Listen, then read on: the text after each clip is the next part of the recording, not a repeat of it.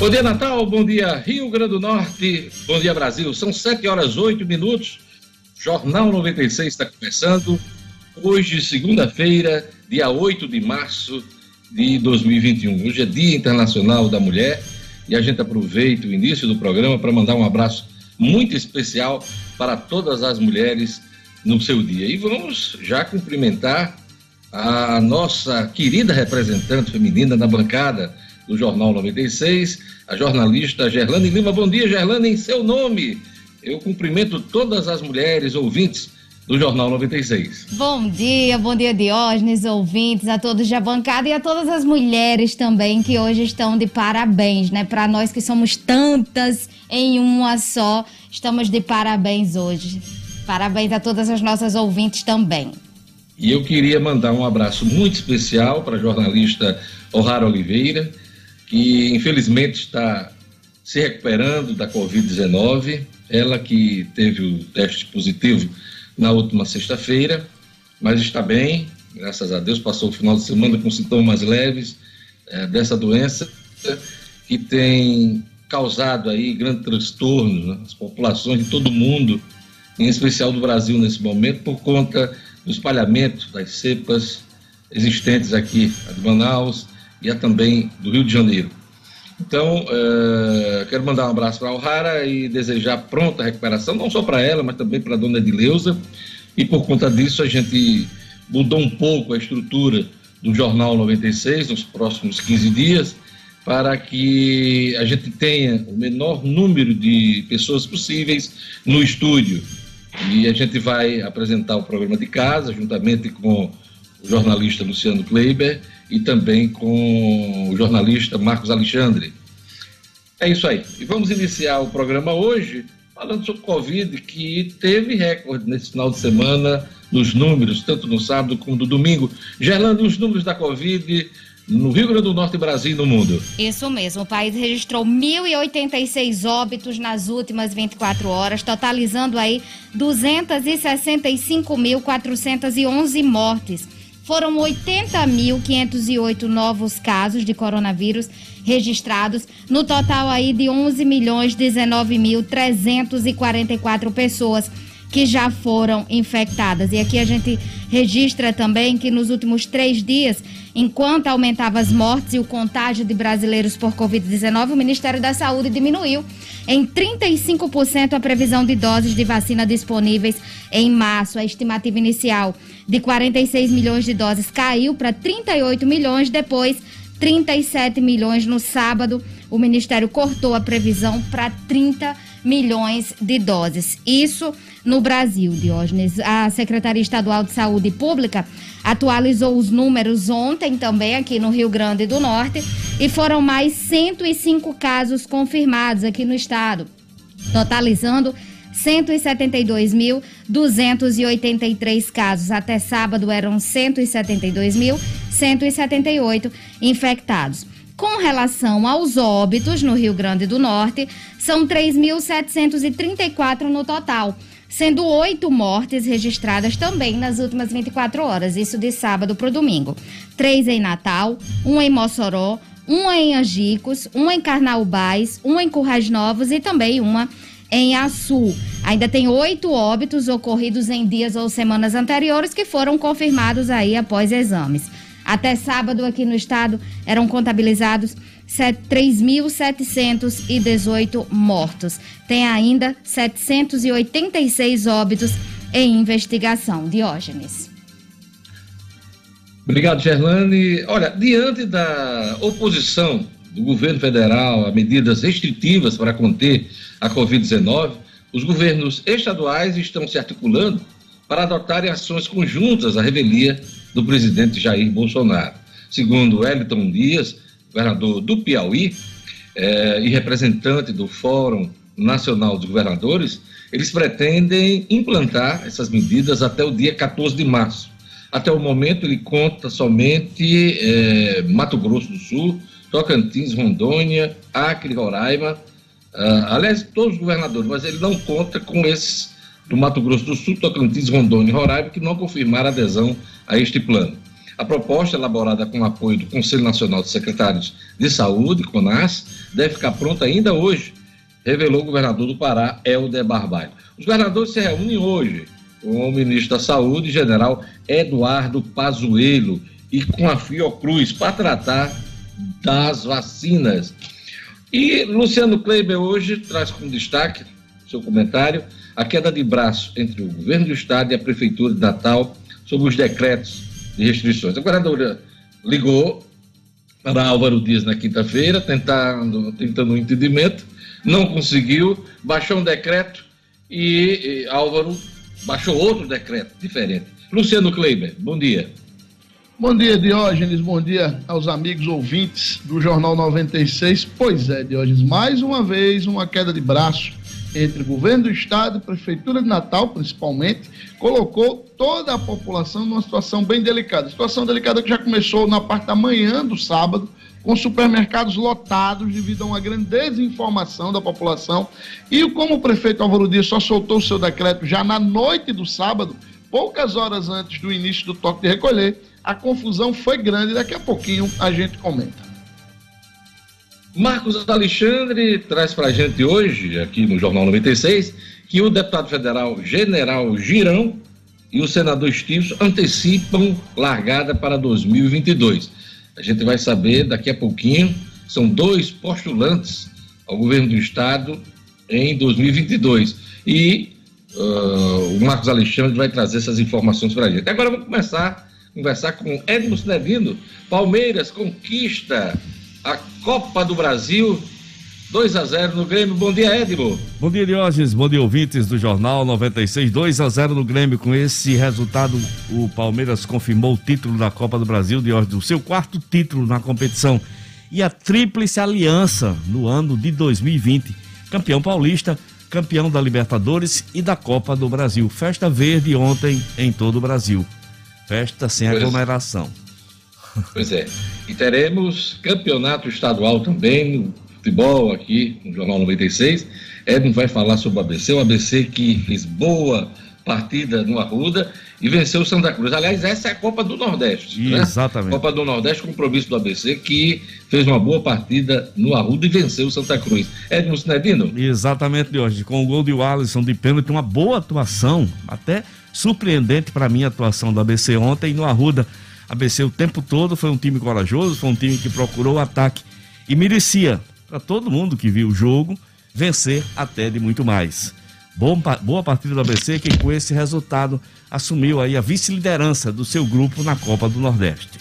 Agora sim, agora é, campeonato estadual, América bateu o Açul 2 a 0, Edmo. Exato, de hoje, campeonato estadual. Aliás, só teve esse jogo ontem por conta da partida do ABC pela Copa do Nordeste, pedido de adiamento do Potiguar de Mossoró.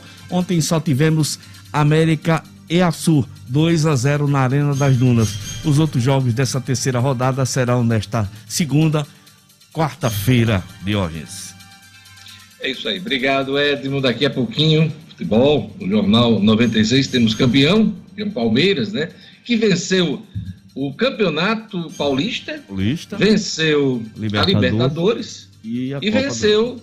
a Copa do Brasil. São três campeonatos importantes. Edmo Sinadino, daqui a pouquinho, comenta com a gente aqui. Olha, vamos às manchetes dos principais jornais do país hoje, nessa manhã de segunda-feira, 8 de março, dia da mulher. Vamos aqui para a Folha de São Paulo. Vou mostrar aí a capa da Folha de São Paulo. E a Folha diz, nesta manhã de segunda-feira, pandemia ameaça 30 anos de avanço das mulheres. Mercado de trabalho retrocede sobre sobrecarga de tarefas que gera exaustão.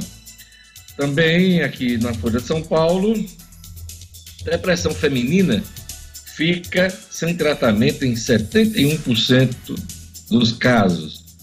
Paraguai vive segunda noite de protestos contra o presidente. A madrugada de domingo registrou enfrentamentos entre as forças de segurança e manifestantes críticos à gestão da Covid-19 no Paraguai. Relata a repórter da Folha Silvia Colombo. Oito foram presos tentando invadir a casa do presidente. Olha lá, olha o mau exemplo lá dos Estados Unidos, da invasão do Capitólio, né? E tem uma belíssima foto aqui de Elza Soares na capa da Folha de São Paulo. A intérprete Elza Soares, 90 anos, em seu apartamento no Rio de Janeiro. Uma entrevista da Elza Soares na Folha hoje. E ela diz aqui: estamos vendo os próprios negros sendo racistas hoje. Estamos vendo os próprios negros sendo racistas hoje.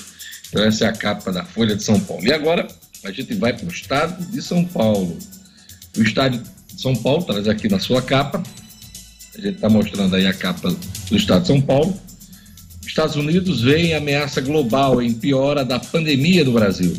Governo e cientistas se preocupam com descontrole na propagação de variante, da variante e lentidão na vacinação. É a manchete do Estado de São Paulo. E vamos aqui para outra manchete. Ofensiva na Câmara quer afrouxar leis anticorrupção. Também é destaque aqui no Estado de São Paulo, na política, lei de incentivo é descumprida. São os destaques do Estado de São Paulo. E agora a gente vai para o jornal O Globo. O jornal O Globo, nesta segunda-feira, traz aqui na sua capa: número de novas infecções já supera em 30% o pico da pandemia diz o Globo na sua manchete principal nessa segunda-feira. O Globo diz aqui: sem isolamento social e com variantes mais contagiosas, país ultrapassa 60 mil casos ao dia. São os destaques dos jornais nesta segunda-feira. E agora você vai ver com Gerlane Lima as capas das revistas semanais do país. Gerlane. Vamos lá, veja. Quando vai melhorar? Veja ouviu especialistas e analisou as experiências bem-sucedidas de outros países. No cenário mais otimista, com a entrega das doses compradas e o aumento do ritmo de vacinação, os números de mortes e casos cairão ainda neste semestre. Isto é, o caos. O país entra em colapso sanitário com explosão no número de doentes e recorde de mortes. As autoridades admitem que o quadro ainda vai piorar na contramão da tendência mundial.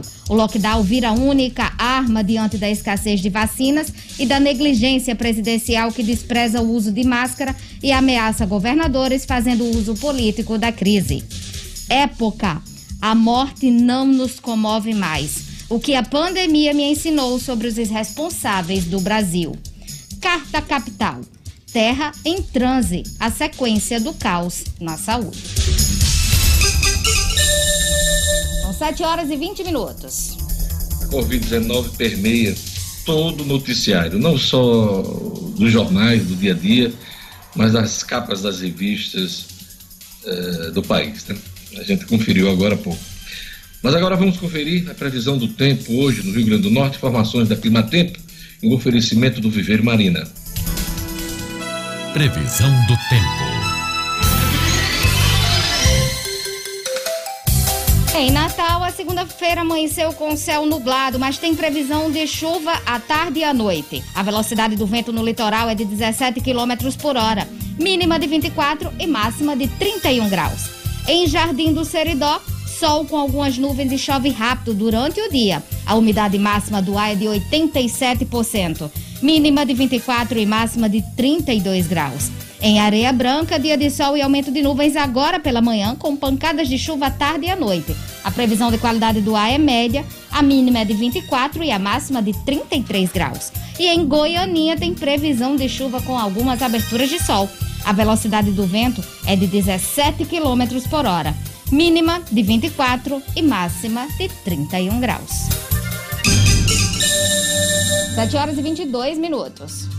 Olha, quando o assunto é paisagismo e jardins, ninguém vende mais barato do que o Viveiro Marina. Em 2021, o Viveiro Marina segue com promoção que vai de 10% a 50% de desconto na loja, na rua São José, em Lagoa Nova.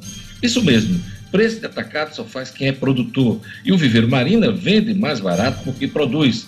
Aproveite todas as plantas da produção com 50% de desconto à vista. Se você preferir, tem outros planos de venda e você pode pagar em até 10 vezes no cartão de crédito. No Viver Marina você encontra a grama esmeralda a partir de R$ 7,00 um metro quadrado o melhor preço do Rio Grande do Norte. Visite a loja do Viver Marina na rua São José. Não compre planta sem antes fazer um orçamento do Viver Marina. Viver Marina, a grife do paisagismo. Olha, ninguém acertou as seis dezenas do concurso 2350 da Mega Sena, sorteado no sábado passado. E a gente vai conferir agora os números com Gerlane Lima. Gerlane. Ninguém acertou, Diógenes, aí as seis dezenas. O sorteio foi sábado. Vamos lá aos números sorteados: 25, 28, 29, 34, 41 e 45. Sequência difícil aqui, viu? Pois é, vamos repetir: 25, 28, 29, 34, 41 e 45. A Quina teve 40 apostas ganhadoras, Gelane. E cada uma vai receber aí 64 mil reais. A quadra teve 2.828 apostas vencedoras e cada uma vai levar 1.294 reais. Pois é, e o próximo concurso da Mega Sena, na quarta-feira, dia 10, está prometendo aí um prêmio de 27 milhões de reais, né? Então, uma nova chance aí para você ficar milionário. É, eu queria mandar um abraço especial para o Wellington Gomes, da Câmara Municipal de Natal, que faz aniversário hoje, e um abraço também para a publicitária Lorena Dantas, de Jardim de Sidó, que fez aniversário ontem. Então, em nome deles, a gente manda aquele abraço para os aniversariantes. E se você quiser interagir, tem o WhatsApp da 96FM para que você mande sua mensagem, sua foto da cidade. Às vezes acontece um acidente na sua rua, a passagem para o trabalho. Lugo Dias, bom dia. Bom dia, bom dia para você, Diógenes, aos colegas do Jornal 96, aos ouvintes da 96 FM. Uma excelente semana, parabéns a todas as mulheres pelo seu dia. 99210 9696. Mande sua mensagem através do 99 210 9696. E quem já se conectou, Lugo Dias, e mandou o seu alô, vamos lá. Um abraço especial aqui para Ana Cláudia Silva, ela se encontra uh, em Macaíba, o Williane Bezerra também. Um abraço para a turma de Extremóis, a Dani Lessa, Edilene do Jardim Progresso e também conosco a Natane na Redinha. Edilene também mandou Edilene. aquele abraço. Mandou aquele abraço, Edilene. Edilene tá famosa hoje em é. dia, né? Essa daqui não é do pole dance. Você não sabe. Gelane Lima, aquele abraço para a turma do YouTube. Mandar um abraço aqui para a turma do YouTube que está conectada. Mari, Marilane Silva, que está cumprimentando aqui a bancada feminina do Jornal 96. Um abraço, um abraço para você. E um abraço também para as mulheres que fazem parte da empresa Reciclagem George. É o abraço aqui especial da Marilane Silva. Um abraço especial também para Gorete Silva a Maria das Graças, lá da, da Zona Norte, o Espaço Gourmet Jorginho Buffet também conectado, o Wellington Bernardo, Caliamo de Serviço, Tio Branco Caicó, Bento Egídio e aí, Diógenes, só reforçar que hoje, lembrar, em especial ao Dia da Mulher, 96 tem um sorteio aí pra mulherada que quiser Olha participar. que coisa boa. Pois que é. sorteio é esse, Gelando? Vamos lá. Um sorteio aí pra mulherada participar. Tem que mandar a mensagem pelo WhatsApp da rádio. Só o WhatsApp, gente. Não vale o YouTube. Manda no WhatsApp da rádio no 992109696. Manda uma mensagem aí dizendo que quer ganhar um presente da Polo Clube England, que hoje tem sorteio aqui na 96 no final do programa. Então manda sua mensagem 992109696 que a Polo Clube England vai dar um presente lindo aí pra mulherada. Participe. Maravilha, maravilha, maravilha. Polo Clube England. Você vai ganhar um presente hoje. Manda sua mensagem pelo WhatsApp da 96 FM. E agora vamos falar da economia. Queda de braço entre governo e prefeitura a Prefeitura de Natal, é, deixa o setor produtivo e a população em meio a um mar de dúvidas, prejuízos, confusões e constrangimentos. Quem vai comentar esse assunto para a gente hoje aqui no Jornal 96 é o jornalista Luciano Kleiber. Economia com Luciano Kleiber. Oferecimento. A Unifarma tem uma super novidade para você. Já pensou em aproveitar o verão e não ter mais nenhum dia de ressaca? Conheça o Buy Bed, um blend com quatro cápsulas que combinam 30 nutrientes e promovem recuperação física e mental. Vendido em mais de 50 países, o Buy Bed recupera e reidrata, desintoxicando o organismo enquanto você dorme. Dê adeus à ressaca. Luciano, eu lembro que na última quinta ou sexta-feira, a gente chegou até a comemorar uma ligação da governadora para o prefeito Álvaro Dias, não só para ele, a governadora ligou para vários prefeitos, principalmente da região metropolitana, tentando um entendimento sobre o decreto de restrições que ela iria baixar e que esperava o apoio eh, dos prefeitos. Ah, no primeiro momento, a gente pensou até que o prefeito Álvaro Dias tinha se entendido com a governadora, mas um decreto dele do sábado mostrou que não. Pois é, Diógenes, mais uma vez, bom dia, bom dia aos ouvintes do Jornal 96. E, e isso causou, Diógenes, um, um tumulto absurdo na cidade de Natal. Isso começou na sexta-feira à noite, tá? Para o nosso ouvinte entender, a, a, as duas grandes diferenças entre o decreto do governo e o decreto da Prefeitura de Natal dizem respeito aos horários e permissões de funcionamento de alguns segmentos.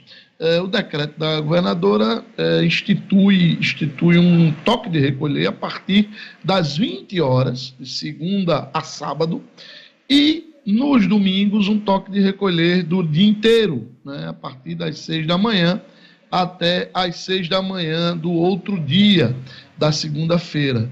Então, na sexta-feira à noite já havia um, um, um conflito aí, né?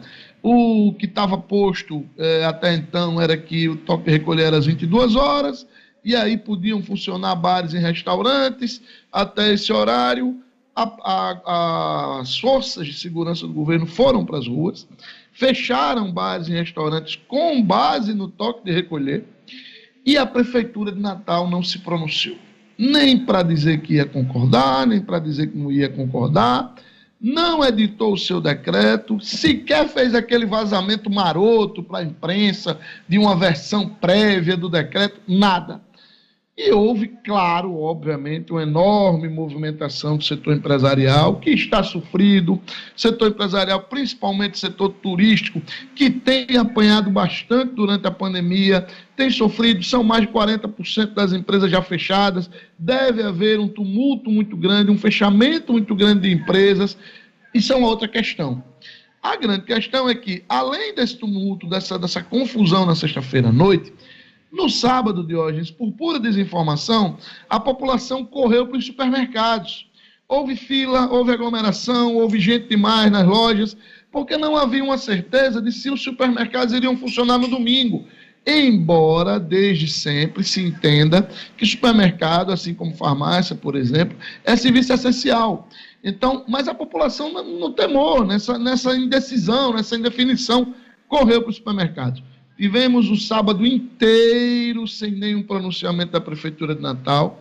Somente ali por volta das 17h30 houve aquele vazamento maroto para a imprensa, né? Solta-se aí uma primeira versão do decreto e alguns blogs, alguns blogueiros publicam e aí se sente o pulso e começou a circular essa primeira versão do decreto que dizia novamente que bares e restaurantes, por exemplo, poderiam funcionar é, na, até as 22 horas na capital.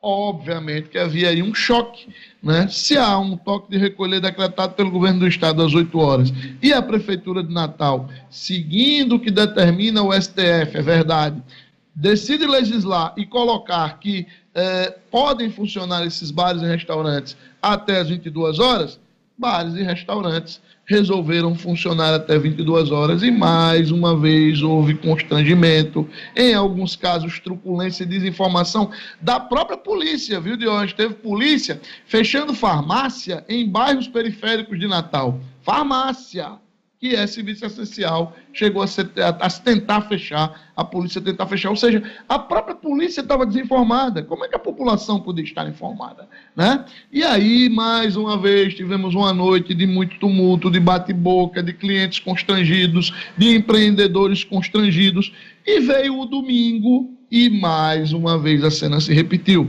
Quem tentou sair para almoçar, para tomar uma cerveja num bar, num restaurante, não pôde porque foram os bares e restaurantes foram visitados pelas forças policiais e foram fechados. É lamentável, Diógenes, que isso tudo esteja acontecendo desta forma. Os próprios empresários, esses que estão mais sofridos, que estão se vendo obrigados a desempregar pessoas, a fechar suas empresas, eles reconhecem o momento de gravidade que a gente vive. Agora, só que não dá, de hoje, para continuarmos vivendo essa indefinição, essa falta de união entre os poderes públicos. E você registrou muito bem no início do comentário que a governadora Fátima Bezerra, e aí cabe aqui um aplauso a ela, ela fez o primeiro gesto, ela teve o primeiro gesto. Ela ligou para o prefeito Álvaro Dias, participaram representantes do prefeito Álvaro Dias de conversas com a área técnica do governo, mas na hora de editar o decreto, a coisa não funcionou. Infelizmente, mais uma vez, sofrem a população, o setor produtivo e todos nós que ficamos sem entender direito o que deve ser feito.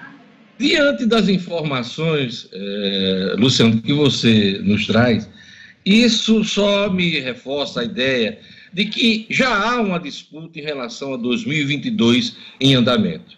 A governadora faz uma coisa, o prefeito faz outra ou tenta fazer algo diferente para é, marcar uma diferença de ações, principalmente é, no bojo dessa pandemia. A gente sabe, eu já comentei aqui, que o prefeito Natal é candidatíssimo a governador em 2022. A governadora, candidata à reeleição. Então, é, é, em meio às ações da pandemia, a gente vê esse embate político que fica cada vez mais claro, cada um tentando mostrar o que faz. É só a gente acompanhar a, pro, a propaganda, tanto do governo como da prefeitura, que a gente constata já esse embate em torno de 2022. E isso é extremamente preocupante, Diógenes, porque quem olha muito lá na frente não vê onde está pisando. Quem olha muito para 2022 não consegue enxergar as necessidades e as prioridades de 2021. A própria população já começa a não discutir mais qual é a medida que está mais acertada do ponto de vista sanitário, por exemplo, ou até do ponto de vista econômico que seja. A, a, já começa a haver um fla-flu aqui, exatamente como acontece no plano nacional. Começa a se discutir se é Fátima ou se é Álvaro que está correto. E não é essa discussão, não pode ser essa discussão, Diógenes. Hoje já estão aí números divulgados pelo Laís, eh, que é da UFRN, mostrando, por exemplo, que a Grande Natal é o epicentro dos novos casos de Covid. Algo em torno de 29% dos novos casos nas últimas duas semanas foram registrados na Grande Natal. É óbvio demais isso, é aqui que está a maior população. Né? Mas essa guerra de números, essa guerra de marketing, é exatamente para tentar dizer quem está certo, para tentar mostrar quem está certo ou quem está errado. Eu acho, eu, eu, daqui do meu cantinho, humildemente, eu mais uma vez parabenizo a governadora Fátima Bezerra porque fez um gesto, mas faço um apelo aos dois. Governadora e prefeito precisam conversar e se entender sobre as medidas que podem fazer com que o estado do Rio Grande do Norte, e Natal em particular, atravessem da maneira menos traumática possível mais esse pico da, da pandemia, mais esse pico da Covid. É preciso preservar vidas, é preciso, dentro do possível, preservar empregos, preservar empresas, é preciso agir com responsabilidade e espírito público. Isso é fundamental para os dois. E eu complemento tudo isso que você disse, eh, Luciano Kleber. Lembrando que eles precisam conversar de forma aberta e sincera não é mandando representantes para uma reunião que entram mudos, saem calados, para depois fazer diferente, não. É preciso que eles conversem, tenham um entendimento. Inclusive, o prefeito Natal tem toda a, a possibilidade de divergir. É um direito dele divergir, apresentar os pontos e tentar se entender com a governadora. Agora, não dá para a governadora fazer uma coisa, o prefeito outra. Eu lembro, há uns 15 ou 20 dias, o prefeito disse que não ia fechar nada gravou um vídeo, jogou nas redes sociais. Quatro dias depois, fechou inclusive as praias. Né? Então, ele mesmo, o prefeito Natal, ele sempre tem é, recuado quando vê que existe a necessidade, e isso é importante. Ninguém pode ser rígido nas suas decisões A gente tem que ir de acordo com as evidências, as consequências, né? E é preciso lembrar uma coisa: não é abrindo só hospital de campanha, enfermaria, que a gente vai enfrentar essa, essa Covid, não. Não temos UTI, não temos respirador, pode faltar oxigênio nos hospitais, isso já aconteceu em várias cidades do país, e nossa rede hospitalar, tanto pública como privada, essa rede hospitalar já está esgotada, com mais de 90% dos leitos ocupados. Então, não dá para brincar com isso. É preciso que nossas autoridades se entendam, Luciano Kleber. Olha, o, o governo vai barrar novo decreto, aliás, novo cadastro para receber o auxílio emergencial. Por que, Luciano Kleber? Diógenes, há uma expectativa muito grande em relação a esse novo auxílio emergencial. Ah, já começa, inclusive, a haver uma queda de braço do governo com o Congresso Nacional. O governo tem sinalizado uma média de 250 reais para cada parcela desse auxílio. Já há um movimento no Congresso para deixá-lo em 600 reais. Esse é o primeiro problema.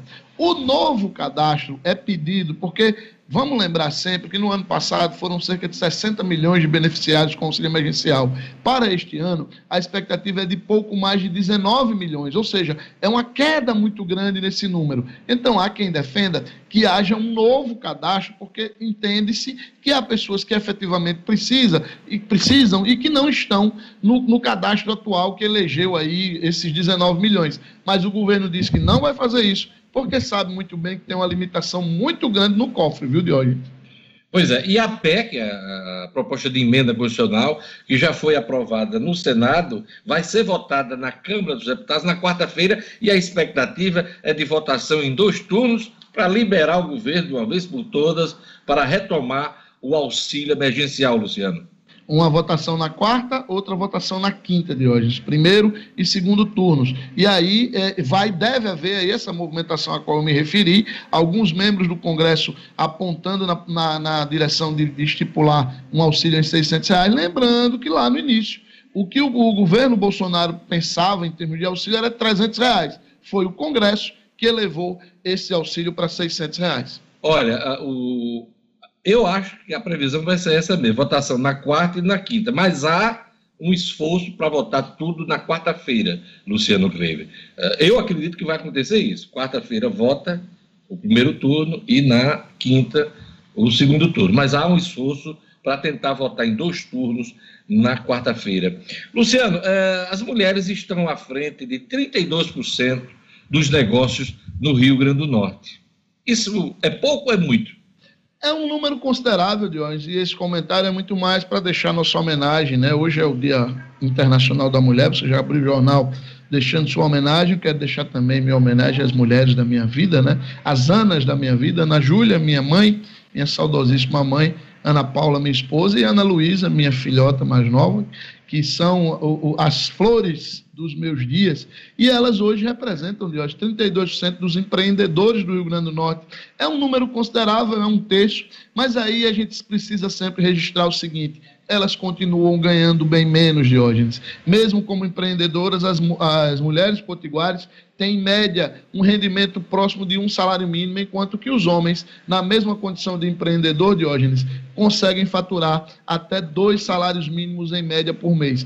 É um, um, um, cenário ainda de, muita, de, muita, de muito preconceito, de muitas barreiras extras que as mulheres precisam atravessar, mas nós estamos com ela, com elas, que elas cada vez mais consigam mostrar que não são melhores nem piores do que ninguém. Falou bonito, Luciano Kleber, falou bem. A coluna de Luciano Kleber é um oferecimento da Unifarma. Unifarma que está presente em praticamente todo o Nordeste de hoje. São mais de 800 lojas e você que está nos ouvindo pode olhar que tem uma bem pertinho de você com preço baixo de verdade, eu garanto. Luciano Kleber, até amanhã com as notícias da economia. Até amanhã, um grande abraço. 7 horas e 41 minutos. Olha, você ainda é daqueles empresários que prioriza sua relação financeira com os bancos tradicionais, priorize quem te valoriza. E vamos juntos construir em nosso estado uma cultura cooperativista na qual o resultado da economia fique aqui em nossa comunidade.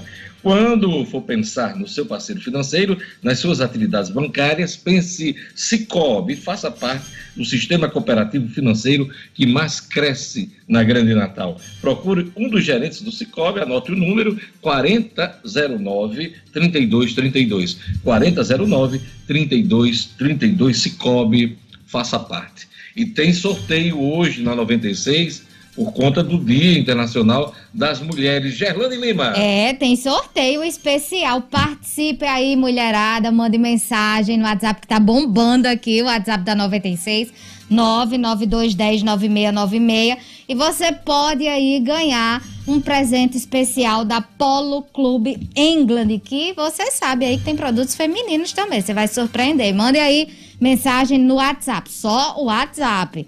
992109696. Daqui a pouco, no final do programa, sorteio.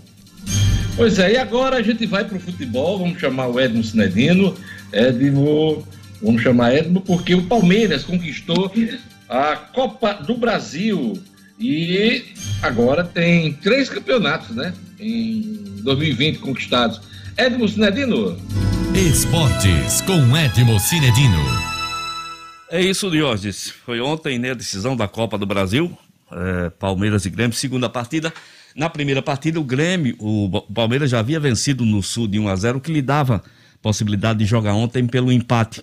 Um jogo que deixou novamente a desejar, já que estávamos falando da segunda mais importante competição do futebol brasileiro.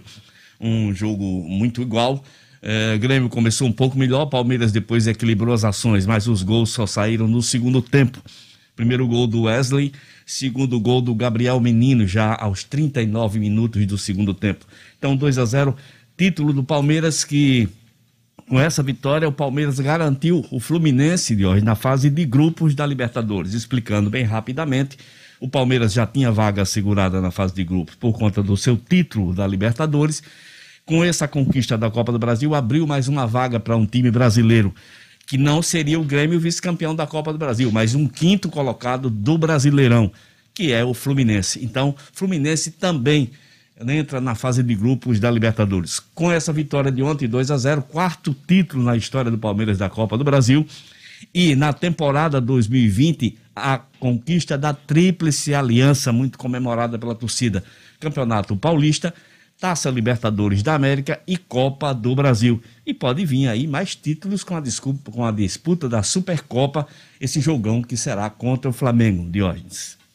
O Grêmio fez um ano de 2020 extremamente irregular, né, Sinedino? Teve chances, inclusive, de ir a uma final do, uma, do Campeonato Brasileiro, Isso. foi a final da Copa do Brasil, poderia ter tido um desempenho melhor na Libertadores, mas perdeu o rumo ali pelo finalzinho do ano, início agora também de 2021, perdeu as chances e facilitou a vida do adversário, né? Sabe o que é que eu acho, Jorge? Sempre eu falo, eu falo muito sobre, sobre essas opções que o Renato, estranhas opções que o Renato Gaúcho faz. Em 2019 ele fez a mesma coisa, priorizando competições, jogando muitas vezes o Campeonato Brasileiro em disputa e ele fazendo jogos difíceis e importantes com time misto, mexendo muito na equipe. A equipe se descaracteriza.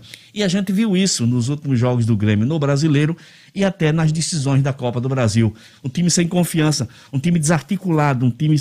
E as opções que o Renato fez, deixar o Vanderlei no banco para botar o goleiro Paulo Vitor que não pelos não só pelos gols de ontem que foram os dois chutes defensáveis, mas por tudo que o Vanderlei fez durante a campanha do Grêmio e que o Paulo Vitor já havia feito antes, cometendo muitos erros. Então, eu acho, eu atribuo muito dessa queda do Grêmio às bobagens que o Renato Gaúcho fez. Interessante. Acabou o ano pretendido aí, recebendo oferta milionária do Atlético Mineiro, mas preferindo ficar na equipe do Grêmio, de Ortiz. O Abel Ferreira, técnico do Palmeiras, ficou a um título de, de equiparar-se né, ao Jesus, o seu colega técnico português. No ano de 2019, né, o Jesus conseguiu três títulos com o Flamengo e o Abel só dois Isso. com o Palmeiras, Ex é, Edmo. Exatamente, Deus. A não ser que ele ganhe agora o terceiro, né? Com a, com a, disputa da Supercopa, né? Se ele ganhar esse terceiro Sim. título, né? Pode ser que se iguale. Então é isso, Diógenes. E, Diógenes, uma informação muito importante, né?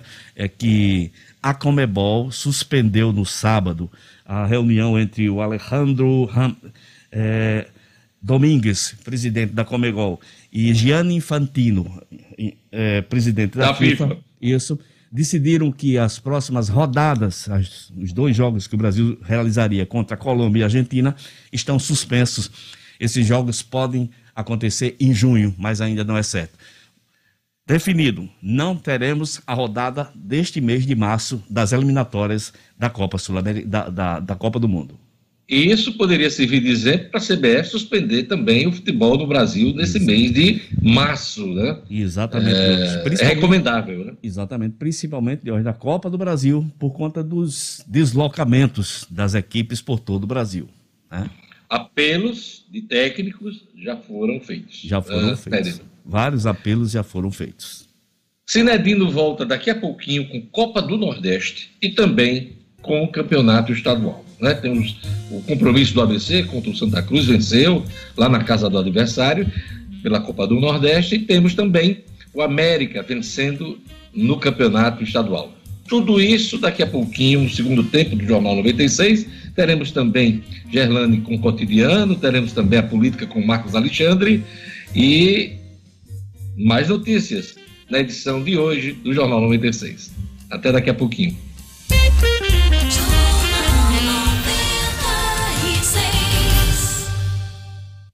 Grupo Dunas conta com a credibilidade e confiança de mais de 30 anos no mercado de automóveis em Natal. Conquiste seu Kia, Peugeot ou Citroën com um atendimento diferenciado e uma equipe especializada de um grupo reconhecido pela qualidade dos serviços. Fale conosco pelo WhatsApp 988023742 ou acesse nosso site grupodunas.com.br para saber mais. Grupo Dunas, as suas concessionárias Kia, Peugeot e Citroën em Natal. Perceba o risco, proteja a vida.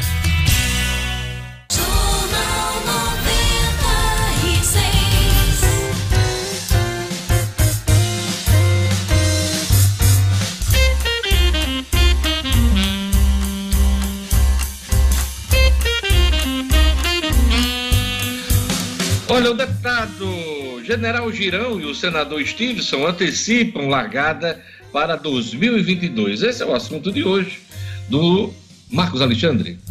É fato com Marcos Alexandre. Oferecimento: as melhores estratégias para o seu negócio é o que você encontra na Compass Consultoria Empresarial, dispondo de total apoio em planejamento, marketing, recursos humanos, finanças e processos. Acesse compassestratégia.com.br. Faça sua empresa crescer com a Compass. Marcos Alexandre, bom dia. Uh, pelas minhas contas, já são quatro candidatos ao governo do estado em 2022 me acompanha agora nessa conta. Governadora candidata à reeleição, o prefeito de Natal, Álvaro Dias, esse candidatíssimo, já agindo como candidato. E você tem agora Girão, general Girão, e a possibilidade de Stevenson, senador Stevenson, entrar nessa disputa. É isso mesmo?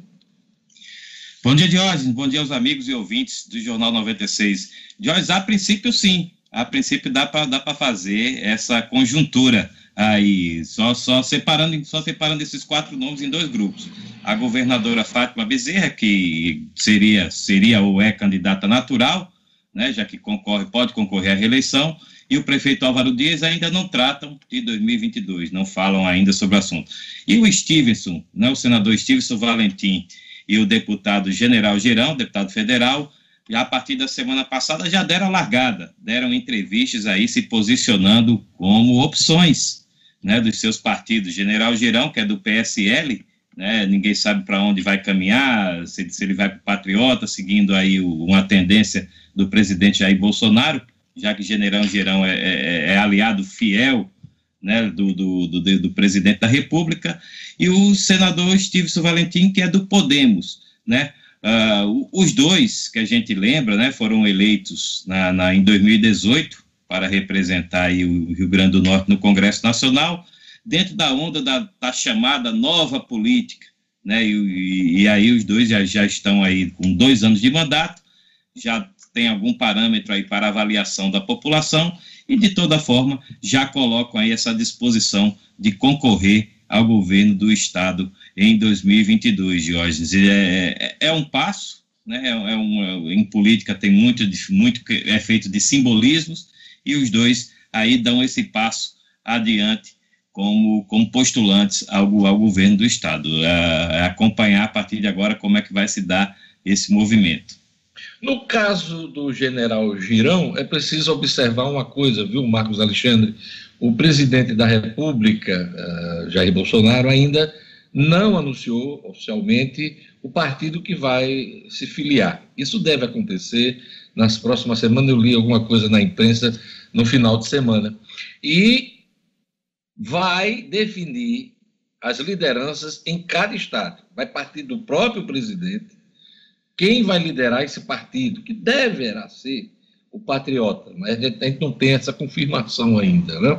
Então, em cada estado, ele vai definir quem vai comandar o partido. Vai, ele, ele vai tentar ter esse controle inicial da legenda. E a partir dessa, dessa indicação, com certeza, é, isso vai fortalecer ou não candidaturas. Aqui do Rio Grande do Norte, o general Girão é, que sempre se mostrou fiel ao presidente da República, dentro do grupo do PSL, é, que está alinhado ao presidente, deverá ser o comandante dessa legenda. Essa é a expectativa de muita gente. Mas a gente precisa aguardar essa definição do presidente da República. Está posto aqui, o Girão topa ser candidato a governador com o apoio do presidente da República, que não é pouca coisa aqui no estado do Rio Grande do Norte. Marcos, como é que está a história do Orçamento Geral da União?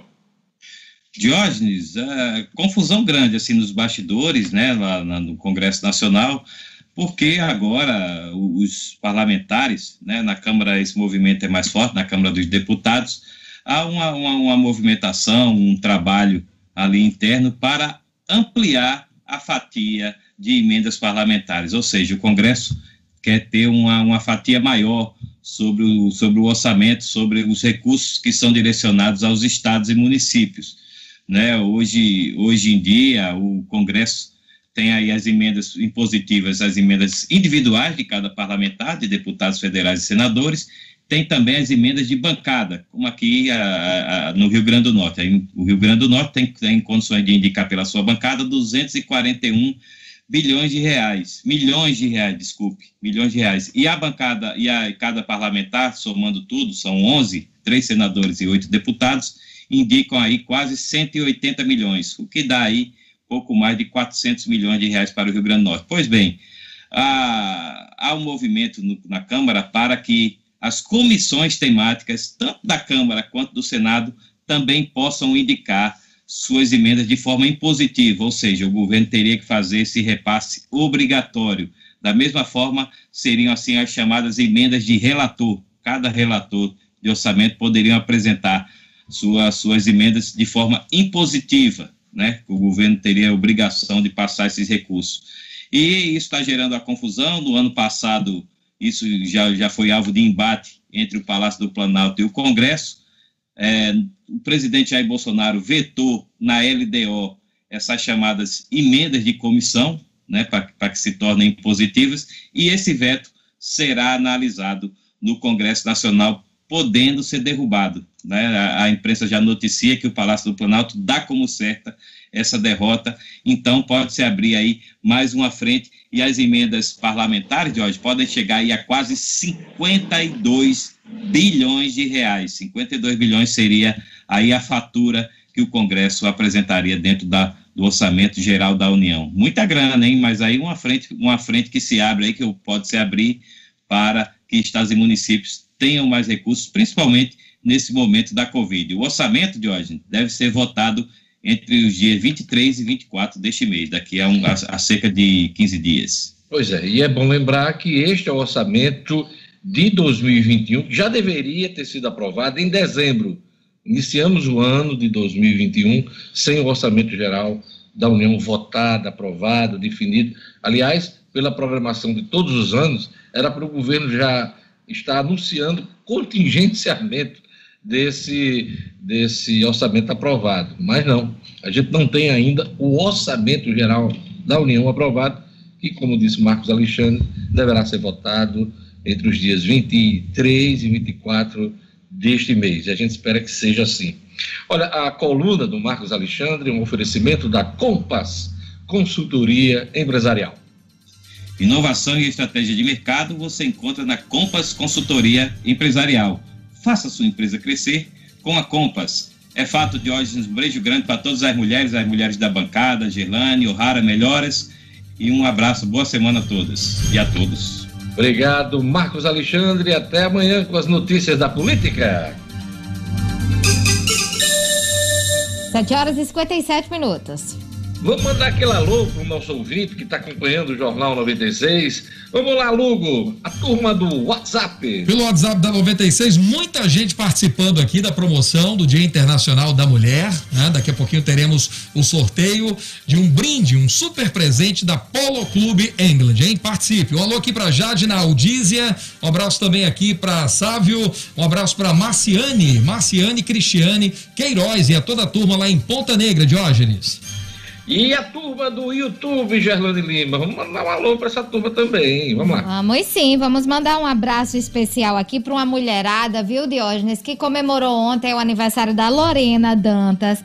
A Lorena, que é lá de Jardim de Seridó, você já parabenizou na abertura do programa, mas ela tá assistindo agora pelo YouTube, acompanhando com a filha dela, Clara Maria. Ela fez aniversário ontem, ama festejar mas infelizmente por causa da pandemia não foi do jeito que ela queria. Mas a gente faz aqui a festa para ela. Ela que comemorou com a mãe Gilca, ela, Clara, Cecília, Cessé, só a família reunida para o aniversário da Lorena. Um abraço especial. Um abraço especial aqui para a turma também: Kelly Caxina, Vaneide Macedo, Ana Carla Souza, o Romeu Bento, o Marcelo Oliveira, que também está conectado. Deixa eu ver aqui quem mais. Joel. A Joel Souza também aqui, a Poliana Oliveira, José Eduardo da Silva, o Carlos Neto, essa turma aqui no YouTube acompanhando o Jornal 96, Diógenes. Que bom. Olha, o mês de março começou e os nossos parceiros do Grupo Dunas não perdem tempo. Já tem oferta novinha em folha. E eu vou contar agora a troca fidelizada Citroën. Se você já é dono de um carro da marca, tem até 10 mil reais de bônus na troca do seu Citroën usado pelo SUV Citroën C4 Cactus. Você troca seu Citroën usado pelo melhor SUV, né? Os SUV de 2020, eleito pela revista Quatro Rodas, com até 10 mil reais de bônus. Não é pouca coisa. E deixa eu contar como é que a coisa funciona. Se o seu Citroën usado vale ou é avaliado em 35 mil reais, por exemplo, a Duna Citroën paga até 45 mil nele. Para você sair de SUV zero quilômetro. Um bom negócio, hein? Uma boa chance de você fechar negócio. Então liga lá, 4009 9000. 4009 9000 ou manda um WhatsApp agora no 98802 3742. Vou repetir, 98802 3742. Você vai falar com o consultor digital do Grupo Dunas e não perca esta oportunidade.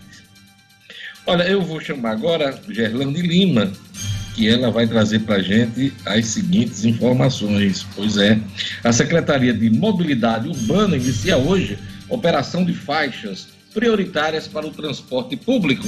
Gerlane Lima. Cotidiano com Gerlane Lima. Oferecimento: Universidade da Criança, localizado em Rego Moleiro, que oferece ensino infantil e fundamental, tempo integral, atividades aquáticas e extracurriculares, matrículas abertas. Ligue 3674 3401.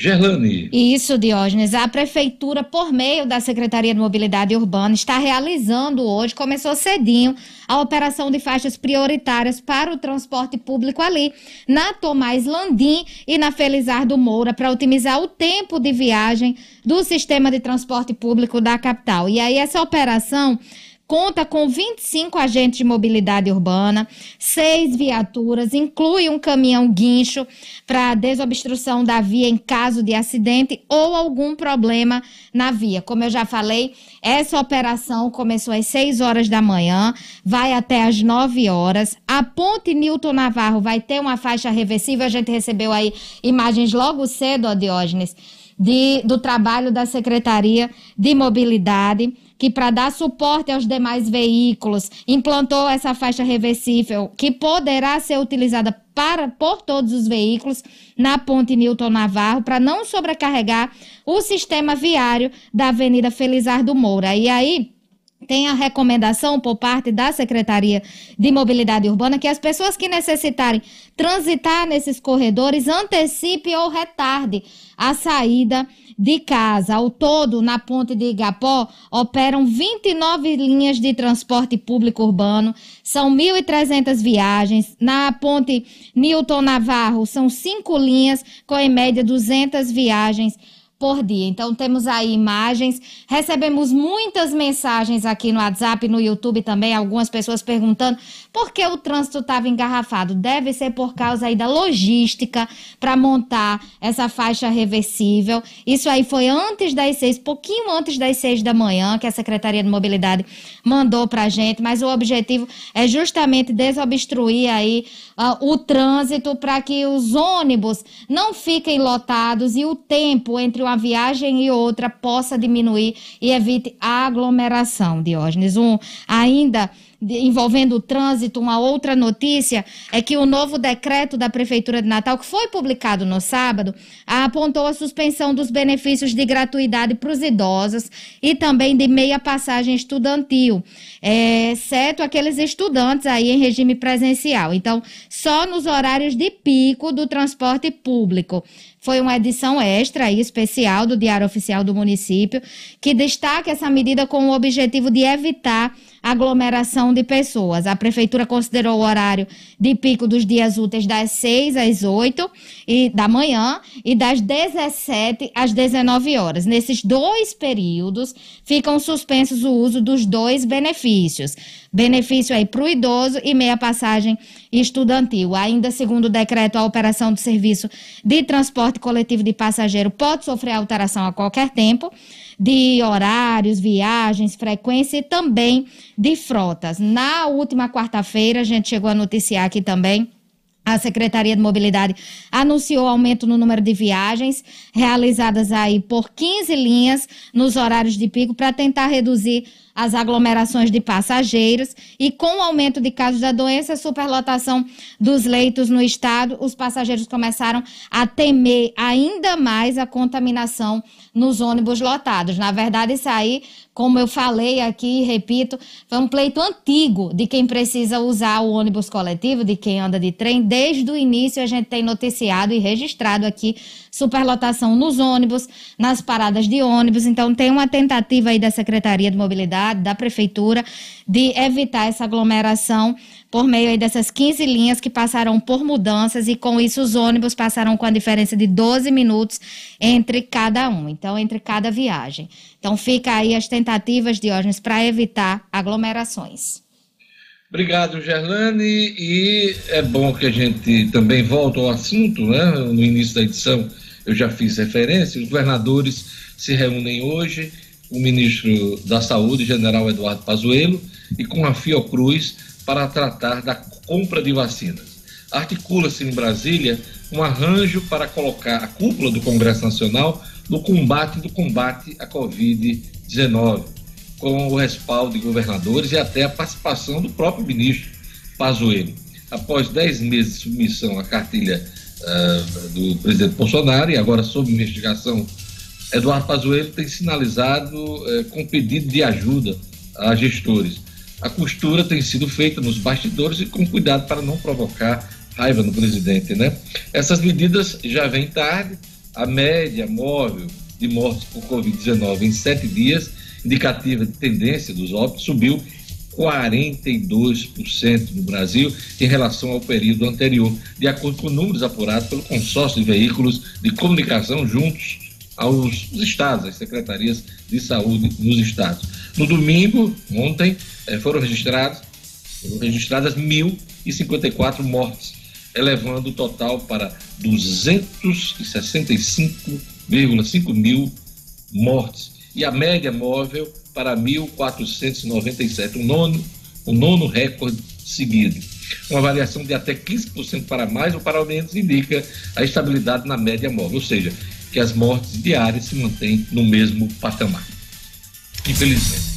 Olha, tem sorteio na 96 FM por conta do Dia Internacional da Mulher, Gerlane Lima. E ainda dá tempo participar. É só mandar a mensagem para o WhatsApp, só o WhatsApp da 969 9210 9696, dizendo que quer ganhar um presente especial aí da Polo Clube England, que também tem produtos femininos e muita gente nem sabia, viu? Então tá aí uma oportunidade para você ganhar um presente lindo da Polo Clube England em parceria com a 96 FM. Manda mensagem 99210 9696.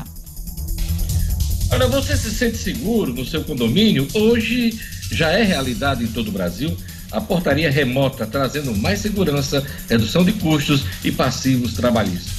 A UTS Tecnologia e Segurança oferece projetos personalizados com acesso por QR Code, leitores de tag, biométricos e faciais, além do aplicativo que deixa uh, você com condomínio na palma da mão.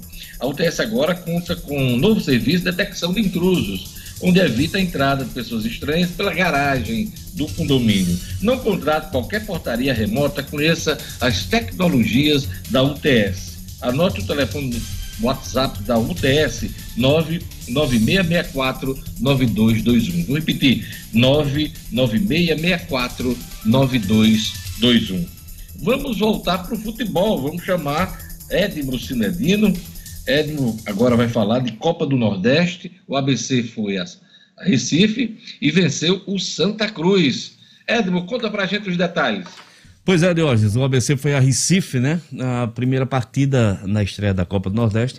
O ABC empatou em casa com o Ceará de 1 a 1 numa partida em que o ABC não tirou proveito do fato do time cearense ter sido todo mesclado entre jovens valores do time sub-23 campeão do Brasil e alguns jogadores recém-contratados. Bom, ontem foi diferente. O ABC foi até Recife começou né, melhor do que o Santa Cruz, pressionando, poderia ter marcado logo no começo. O Santa Cruz equilibrou e o, e o primeiro tempo transcorreu aí dentro de ataques de um lado, ataques de outro. Um bom jogo, um bom jogo, um ABC diferente, um ABC mais criativo, um ABC mais compacto, um ABC com mais recomposição, enfim, bem diferente dos jogos contra, por exemplo, e Luz quando o ABC empatou de 1 a 1. No segundo tempo, de o ABC voltou melhor ainda, né? E apesar de um começo do Santa Cruz pressionando, o ABC tomou conta da partida e teve uma sequência de chances desperdiçadas. O ABC poderia ter feito pelo menos dois gols antes de marcar de pênalti com o Alisson depois dos 30 minutos. Então, pênalti é, em cima do Michael Douglas, o Alisson cobrou com muita propriedade, né? foi para a bola e deu aquele petardo indefensável, escolheu o canto, bateu muito forte. E o ABC venceu de 1 a 0. Uma vitória, um, um triunfo muito comemorado por todo o plantel. O ABC precisava muito dessa vitória, já que vinha de um tropeço no estadual. E com esse resultado, o Diógenes do ABC pulou para a segunda colocação do seu grupo e está aí bem colocado. Lembrando que nessa Copa do Nordeste, nessa fase de classificação, um grupo enfrenta o outro e quatro de cada grupo se classificam para a segunda fase. Classificando para a segunda fase significa uma graninha a mais nos cofres do clube. E hoje, boa vitória do ABC ontem. O jogo foi no Arruda, em Recife. É, dá moral para o time dá. vencer fora de casa numa competição regional. Mas eu lhe pergunto, hum. o ABC já está ganhando uma cara nova para esse início de temporada? Olha, Diógenes, eu tinha visto dois jogos do ABC contra o Fosse Luiz e contra o Ceará. Confesso para você que eu, eu anotei vários pontos falhos. Mas ontem o ABC, de forma surpreendente, né? Fez uma ótima partida, né? Mostrou uma defesa compacta, uma defesa segura, com proteção dos seus dois volantes. Mostrou criatividade com o garoto Denner e mostrou uma versatilidade nos seus atacantes, se bem que o William Nissete, que desperdiçou pelo menos duas oportunidades claras, ainda não é aquele centroavante que a torcida confia. Aliás, parece que ele só marcou um gol até agora. Então, claro que o time está é, começando a pegar a, a pegar a liga, mas diante do que eu vi ontem, acho que o ABC melhorou muito. E tem uma coisa que a gente já tocou aqui, já falou, acho que na sexta-feira é, que tem um, o jogador mais importante que uma equipe pode contratar é o tal da confiança. E nada como uma vitória dessa fora de casa, contra uma grande equipe, contra o Santa Cruz, para o time ganhar confiança e melhorar o seu rendimento em todas as competições, Diógenes. Pois é, Sinedino. Tem um, um ouvinte nosso aqui, hum. o Marcelo Oliveira, nas redes sociais, aqui no YouTube, perguntando o seguinte: o ABC pode ser considerado favorito para conquistar a Copa do Nordeste ou seria demais, o, Cinedino? Não, não, aí seria demais, Jorge. Que eu, é, é, o seguinte: o ABC é um time em formação. O ABC é um time que tem uma folha salarial muito baixa. Talvez dos disputantes da Copa do Nordeste, o ABC não seja nem o sexto, sétimo de maior. É nada de maior folha. Aí se você imaginar, Diógenes, que mais para frente, para a segunda fase, equipes como Bahia, como Ceará, como Fortaleza, vão dar muito mais atenção à Copa do Nordeste, eu não considero o ABC favorito. Eu considero o ABC um azarão. E eu espero que muitas, como acontece muita surpresa no futebol, que o ABC possa ser uma dessas surpresas nessa competição. Mas eu não considero, sinceramente, o ABC favorito. Eu acho que o ABC pode conquistar uma vaga é, pode se classificar para a segunda fase. Agora, favorito ao título, eu não coloco, pelo menos por enquanto, Diógenes. O América bate o Açu 2 a 0 e mantém aproveitamento de 100%, Edson Medina. Exato, Diógenes. E ontem o América não passou nenhum aperto. Você lembra que nas duas partidas que o time rubro jogou no estadual, vitória sobre Força e Luz e Santa Cruz, as duas partidas foram de virada. O América passou um, vamos dizer, um pequeno susto, né? E contra o Focelui, contra o Santa Cruz, é, passou um aperto. Mas ontem não. Ontem o América foi um time tranquilo. O, o Evaristo Pisa modificou a equipe, trocou algumas peças. O rendimento da equipe foi dentro do esperado. Manteve o controle da partida. Fez dois gols, um de pênalti e o outro no finalzinho, no segundo tempo, com o Luan. E os 2 a 0 E poderia, claro, ter ampliado o placar. O América ainda desperdiçou alguma chance. O Açu pouco pouco preocupou o América que esteve é, dentro da normalidade. Com esse resultado, o América lidera absoluto né, Copa Cidade do Natal, com três partidas, nove pontos, 100% de aproveitamento de hoje. Esse é o nosso campeonato potiguar. Vamos ter Palmeiras e ABC na quarta-feira, vamos ter jogos ainda nesta segunda e completando a terceira rodada, volta a dizer o jogo do ABC na quarta-feira contra o Palmeiras de hoje, no Frasqueirão. É isso aí, só um jogo, né? Nessa, nessa, nesse final de semana, Sandino. Foi, Deus, só um jogo. Haveria, uh, o Potiguar enfrentaria a equipe do Globo, mas o Potiguar pediu, uh, Deus, um adiamento dessa partida por conta daquelas trocas todas, daqueles problemas todos que o Potiguar enfrentou, né? Então a CBE, a FNF atendeu e o jogo Potiguar e Globo será nesta quarta-feira lá em Açu. Por isso, só esse jogo na segunda, no, no domingo. Sinedina, você trouxe uma informação importante no bloco anterior que eu acho que vale a pena a gente uhum. informar novamente. É a decisão da Comembol, da FIFA, Isso. em torno das eliminatórias da Copa do Mundo. Elas foram suspensas, os jogos previstos foram suspensos no mês de março. Né? Exatamente, hoje. O, o, Brasil, o Brasil enfrentaria a Colômbia e enfrentaria a Argentina é, é, nesse final do mês de março. Esses jogos é, foram cancelados. Toda a rodada, toda essa rodada da eliminatórias da Copa do Mundo foi cancelada devido à propagação da Covid-19. E claro que o motivo maior acaba sendo o Brasil. Essa rodada discute-se, pode acontecer em junho. Existe também, de ordem a possibilidade, fala-se nos bastidores, que a CBF pode se reunir hoje para definir também uma paralisação aí de Copa do Brasil. Esperemos, pois o América tem jogo marcado para esse dia 11, lá em Brasília, e o ABC tem jogo marcado para o dia 17, lá em Venda Nova, no Espírito Santo. Vamos esperar, talvez teremos novidades no decorrer deste dia com relação à Copa do Brasil, com relação a alguma definição. Já que a Comebol definiu pela paralisação né, das eliminatórias da Copa do Mundo, muito provavelmente pode ser, Diógenes, que a CBF siga também essas diretrizes e paralise e adie o começo da Copa do Brasil. Tá, mas aí eu lhe pergunto, com essa decisão da FIFA, da Comembol, a possibilidade de uma decisão da CBF, isso também poderá ser ampliado para os campeonatos estaduais? Essa pergunta está no ar desde isso. a semana passada. Exatamente, Diógenes. Eu acho o seguinte, sabe, Diógenes? O apelo, o apelo pela continuidade dos campeonatos estaduais tem a justificativa dos poucos deslocamentos, dos riscos menores, vamos dizer assim. Se bem que a gente não sabe nem hoje o que é risco menor nem risco maior. Todo, tudo, tudo é risco. Mas eu tenho a impressão que os campeonatos estaduais, com tendência a continuar, a ter até, assim, vamos dizer, a opção ser ser da federação local, ser do governo, ser do, dos gestores da cidade, dos gestores do estado e dos gestores do futebol local. Eu acho que a tendência é continuar. Agora, a Copa do Brasil, por conta do deslocamento, do envolvimento de 80 equipes de todo o Brasil, de norte a sul deste Brasil, eu acho que pode sim ter uma paralisação. Diógenes. Obrigado, Edmo.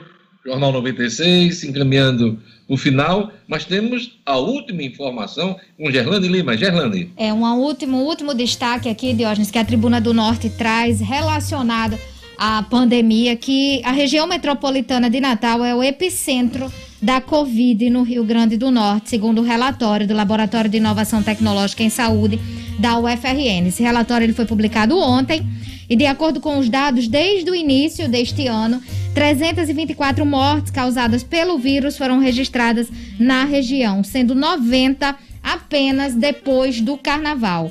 E aí, para os estudiosos, especialistas, houve um aumento da taxa de transmissibilidade, o que pode ser associada aos eventos que aconteceram no final do ano, como festa de Réveillon, os que aconteceram no litoral durante o veraneio. Esse relatório, esse documento aponta que o início de fevereiro foi marcado pelo aumento da transmissibilidade do vírus, que perdurou oito dias. E aí, após um período de oscilação negativa, voltou a crescer de forma mais acentuada durante o carnaval, permanecendo elevada por 10 dias. Infelizmente, notícia ruim aí, Diógenes, em relação à pandemia que trata aí, que foi trazida nesse relatório do Laboratório de Inovação Tecnológica em Saúde da UFRN. Obrigado, Gerlane Lima, a todas as mulheres, o meu abraço, o meu beijo carinhoso nesse Dia Internacional das Mulheres. Obrigado pela audiência. Jornal 96 vai ficando por aqui. Amanhã estaremos de volta. Fique com a programação da 96 FM com muito mais informações, com muito mais entretenimento, com muito mais opinião é, a 96 sempre. E tem sorteio, né? Tem sorteio, vamos lembrar o sorteio, Gelane. Tem, tem sim. Já temos o resultado do sorteio, viu, Diógenes? Ah, já? É. O programa. Temos, ah, tá exatamente. Tá temos o resultado do sorteio aqui. A Felizarda aí foi a Alvina Gomes da Silva. Alvina Gomes da Silva Parabéns, ela que ganhou aí o prêmio, o presente da Polo Clube England, que também tem lindos produtos femininos. Lá você encontra o que há de melhor em moda feminina, com muito estilo e bom gosto. Aproveita! Corre lá e surpreenda a mulher especial da sua vida. Peças selecionadas, com preços sem comparação. E você ainda pode pagar em até cinco vezes sem juros em todos os cartões. Tem Polo Clube England no Barão da Rio Branco Shopping 10 do Alecrim, sempre uma perto de você e as lojas ficam abertas de segunda a sábado, das 8 da manhã até as 6 horas da tarde. Polo Clube England, o melhor em moda para toda a família. Parabéns, Alvina Gomes da Silva. Olha, eu gostei desse negócio de sorteio durante o Jornal é 96. Bom. Vou pedir para o departamento de promoções, de vez em quando, é, disponibilizar Bom, isso. Muito bacana, verdade. Pra gente animar essa turma toda que acompanha o Jornal 96. Simbora. Você gostou da ideia, Gerlande Lima? Eu gostei, adoro, é bom demais, olha, sem contar a felicidade aí da ouvinte. vamos sortear, vamos deixar aí o recado. Vamos repetir o nome da ganhadora. Vamos lá. Alvina Gomes da Silva, acho que ela é do Santarém, né, Lugo? Exatamente, lá na Zona Norte. Lá na Zona Norte, Santarém. Alvina Gomes da Silva. Agora todo mundo dando tchau. Se Parabéns! Parabéns, Alvina! Todas as mulheres. Até amanhã e parabéns a todas as mulheres. Tchau, tchau. tchau. Beijo gordo!